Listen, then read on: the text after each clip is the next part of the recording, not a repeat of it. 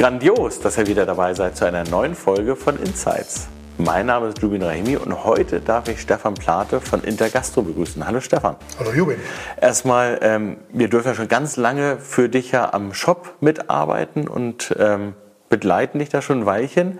Aber Shop, es kann ja vieles bedeuten. Erzähl mal ein bisschen was zu Intergastro und zu deiner auch richtig langen Historie. Ist ja nicht ähm, Startup von gestern, sondern du hast ja schon was auf die Beine gestellt. Ja, wir haben das, äh, oder äh, 2000 haben wir das gegründet. Ähm, so, da war das noch in Kinderschuhen. Und ähm, dann hatte ich gedacht, so die Kombination Inter und Gastro, also Internet und Gastronomie, das passt ganz gut. Mhm. Und dann war der Name noch frei und dann haben wir das mal Intergastro genannt und ähm, die Firma gegründet und bewegen uns so im Bereich äh, Gastronomiebedarf. Ja, ähm, und ähm, da gehört halt alles Mögliche dazu, Hotels, Kantinen und so weiter. Und die beliefern wir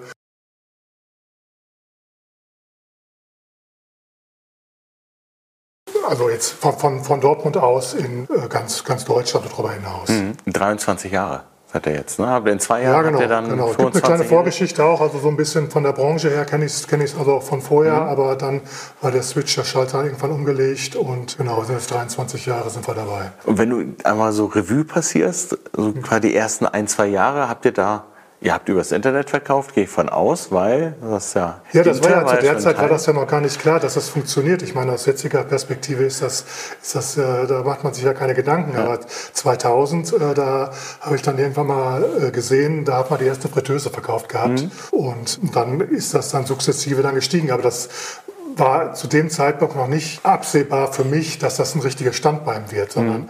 eher so, dass man sagt, wir machen da jetzt mit und gucken mal, wie sich das entwickelt. Aber es hat dann schon sozusagen vier, fünf Jahre gedauert, bis wir dann ein bisschen Geld damit verdient haben. Ja. Habt ihr dann einen eigenen Shop selber entwickelt oder wie seid ihr genau, gestartet genau, am Anfang? Genau, also ich, äh, ich, wir haben so ein bisschen, das ERP war immer unser, unsere Eigenentwicklung mhm. und auf der Basis haben wir dann ähm, auch den Shop gemacht in Eigenentwicklung. Es gab damals, glaube ich, auch noch nicht so viele Anbieter. Oder ich hatte mir zwar schon auch den Zeitpunkt mein Angebot machen lassen, war aber absurd teuer. Und dann haben wir das ähm, ähm, gesagt, nee, das machen wir selber. Ja, und dann ähm, haben wir das bis 15, 17 Jahre haben wir den dann selber, selber immer weiterentwickelt. Mhm. Wo du sagst, absurd teuer. Ich war ja auch in der Zeit in so einem Startup oder haben wir Software entwickelt. Das war immer sieben- bis achtstellig ganz schnell. Genau. Das genau. war richtig. Also, also, das waren damals, glaube ich, 250.000, was die haben wollten. Und das war, war, war mhm. äh, out of range, ja. ja. Äh, es sei denn, man hätte irgendwelche Investoren gehabt vielleicht, aber die, äh, ansonsten war das kein Verhältnis, wenn du dann minimale Umsätze machst. Ja. ja. Ja, klar, das ist ja eigenes Geld gewesen. Wäre also, wär eigenes ja. Geld gewesen und, äh, ähm, ja, und dass man jetzt so ganz davon ausgehen konnte, dass man innerhalb von, von, von ein, zwei Jahren die Umsätze verdoppelt, verdreifacht, mhm. vervierfacht, das war auch nicht realistisch. Mhm. Also, ihr seid ja nicht mehr auf der Shop-Plattform, die ihr dann selber entwickelt habt genau, damals. Genau, ja. Wie häufig habt ihr gewechselt in dem Zeitraum?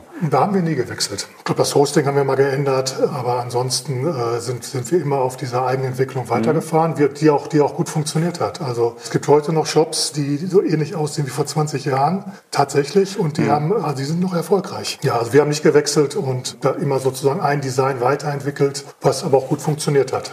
Also die Kunden waren damit, auch wenn es von der Optik wirklich so ein bisschen altbacken aussah, hat das aber funktioniert. Sie waren es gewohnt wahrscheinlich. Sie waren es ne? gewohnt mhm. und ja, war, was war jetzt nicht ähm, optisch nicht so toll, aber hat mhm. funktioniert. Ja. Und wir haben jetzt, glaube ich, vor sieben Jahren ja. dann auf Intershop gewechselt dazu. Ja, 2017, ja. ja. genau. Da hast du dir ja auch den Markt einfach nochmal angeguckt. Genau, ich hatte damals äh, gesehen, oder die Überlegung ist ja, wenn du alles selber entwickelst, ist die Entwicklungskosten, machen ja eigentlich keinen Sinn, weil das sind Sachen, die werden woanders für mehrere Kunden entwickelt und dann teilt sich das, die Kosten, die musst du ja nicht alles selber bezahlen. Ja. Und äh, dann, dann, dann war jede Entwicklung, die wir gemacht haben, war so mit so ein bisschen Bauchschmerzen. Mhm. Wir gesagt haben, eigentlich bezahlen wir viel zu viel und äh, das, das, das müsste man eigentlich, äh, ähm, müsste man eigentlich ablösen. Und dann haben wir geguckt, was, was es am Markt gibt und ähm, dann habe ich auch Agenturen gesucht, weil ich kannte jetzt auch nicht, welche Software da zur mhm. Verfügung steht. Und ja, dann habe ich mich so nach Agenturen äh, orientiert, dann habe ich euch gefunden. Mhm. Ja, und dann gab es mehrere Möglichkeiten, mehrere verschiedene Shop-Systeme. Ja, und wir haben uns dann für Intershop entschieden. Ihr seid ja Probe gefahren, glaube ich, ne? Es gab so, man konnte ja, sich die also, mal angucken und dann. Probe gefahren, also es wurde so ein bisschen präsentiert, ja, mhm. aber so richtig Probe gefahren eigentlich nicht.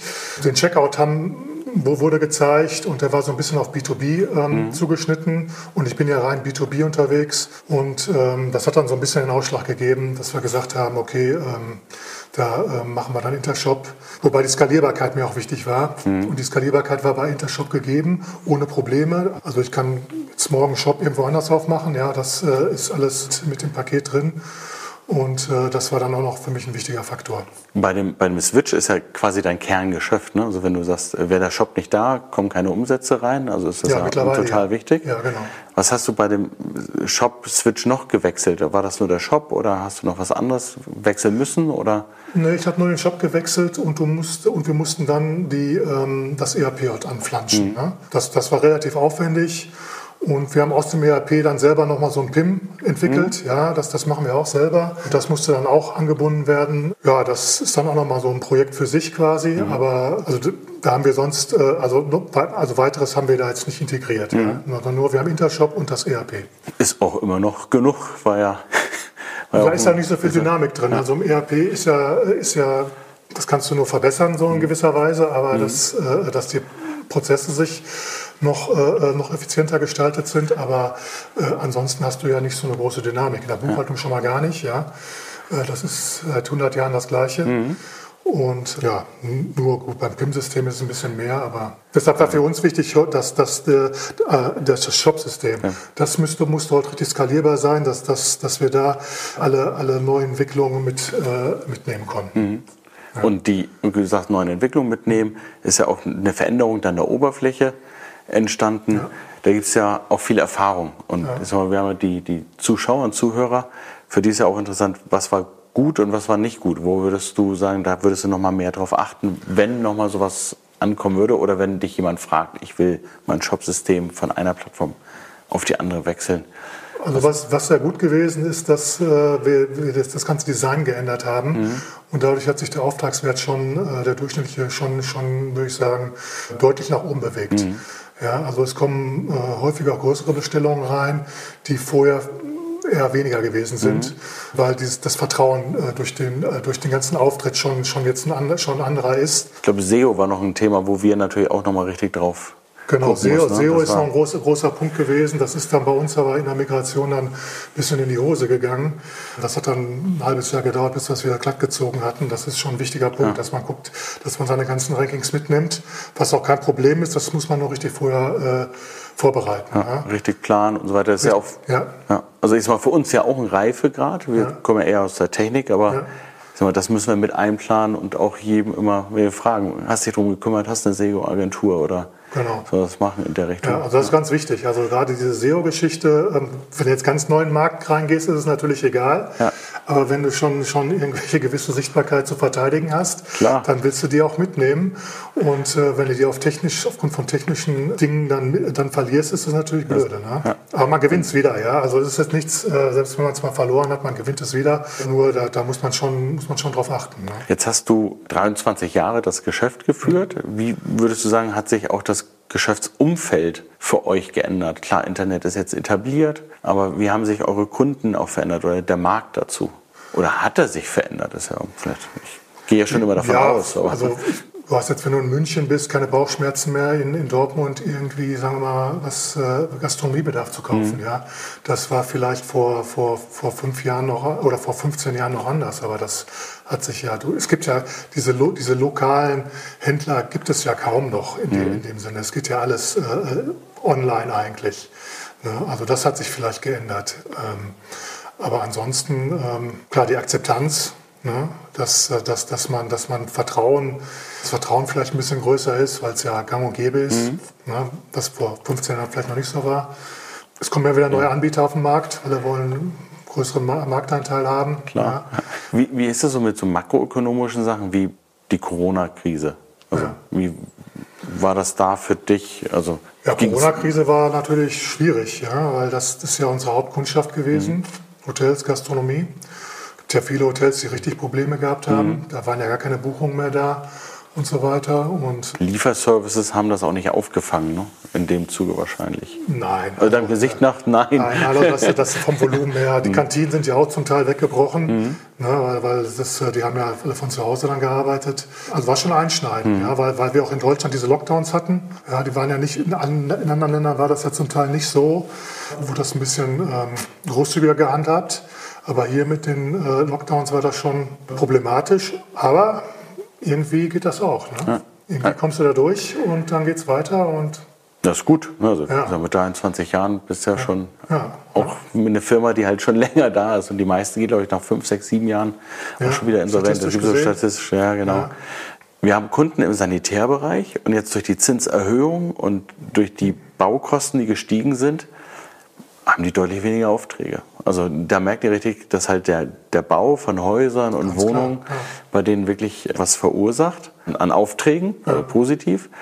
Hat das haben jetzt diese Auswirkungen gerade, ja, ich mal, die Zinssätze, irgendwelche Aussätze? Doch, würde ich schon sagen. Ja, also das ist doch ganz klar. Ich meine, nicht nur, nicht nur, nicht nur, die, nicht nur die Baubranche, auch im privaten Bereich. Wenn du, wenn du vor zehn Jahren finanziert hast und musst jetzt refinanzieren, ja, dann kann es sein, wenn du Pech hast, dann musst du das Doppelte bezahlen. Ja. Ja, und äh, wer das Doppelte bezahlen muss, der geht in die Gastronomie, der, der macht Reisen. Ja, äh, das, ist, das, ist ein, äh, das ist ja ein Kreislauf. Das ist schon so, dass man das auch bemerkt. Ja. Ja, Und das ist ja auch klar. Ich meine, die ganze, geh mal in den Supermarkt, das, das hat sich schon ein bisschen verändert von den Preisen.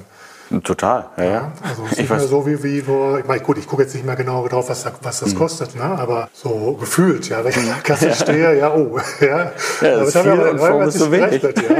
Das, kannst, das Geld kannst du ja nur einmal ausgeben. Ne? korrekt. Ja. Welchen Tipp hättest du noch für andere frische Unternehmer, die, die, die gerade gegründet haben? Du, bist ja, du hast ja dann einiges ja schon, schon mitgemacht. In Krisen, auch 2007 die, die Bankenkrise. Da ist ja einiges passiert. Aber wo würdest du sagen, das war etwas, deswegen ist Intergastro doch da und hast die Ja, bei den Krisen, bezogen auf die Krisen, musst du sicherlich flexibel sein, dass du nicht das Geschäftsmodell anpasst, aber dass du, dass du vielleicht auch deine Kostenstruktur anpasst und so weiter. Und ansonsten musst du dir einfach ein gutes, ja, ein gutes Business überlegen. Ja? Und das dann auch äh, gut durchdenken und dann hoffen, dass das dann funktioniert und dann auch dranbleiben. Ja? Also was ich mir überlegt habe, scheint zu funktionieren. Solange, ich sag mal, solange es keine 3D-Drucker gibt, ja, die Produkte billiger herstellen als meine Hersteller, ja, wird das Modell auch weiterhin funktionieren. ja, oder du erfindest dich dann wieder neu und hast... Ja, ja. Gut, äh, dann, sie- dann sehe ich mich am Ruhestand, aber ähm, genau, dann, dann ähm, aber der Handel ist es halt so, dass der Handel eigentlich immer funktionieren wird. Nur du, du musst eben dann in dem richtigen, musst die richtige Sichtbarkeit haben und gut aufgestellt sein. Schöner, schöner Schlusssatz. Wir sehen es ja auch in der Schuhbranche. Die einen schießen durch die Decke, die anderen gehen insolvent. Es- Man kann nicht nur dem Markt die Schuld geben. Ich glaube, so wie du es gesagt hast, flexibel sein. Flexibel sein und ag agil auch dann zum gewissen Zeitpunkt dann richtig nochmal die Akzente setzen. Das ist ein super schönes Schlusswort, denn Agilität ist, glaube ich, dann halt wirklich key von dem, Ja. was du als Erfolg dann erreicht hast. Danke dir fürs Gespräch. Danke dir, Jubin. Gerne.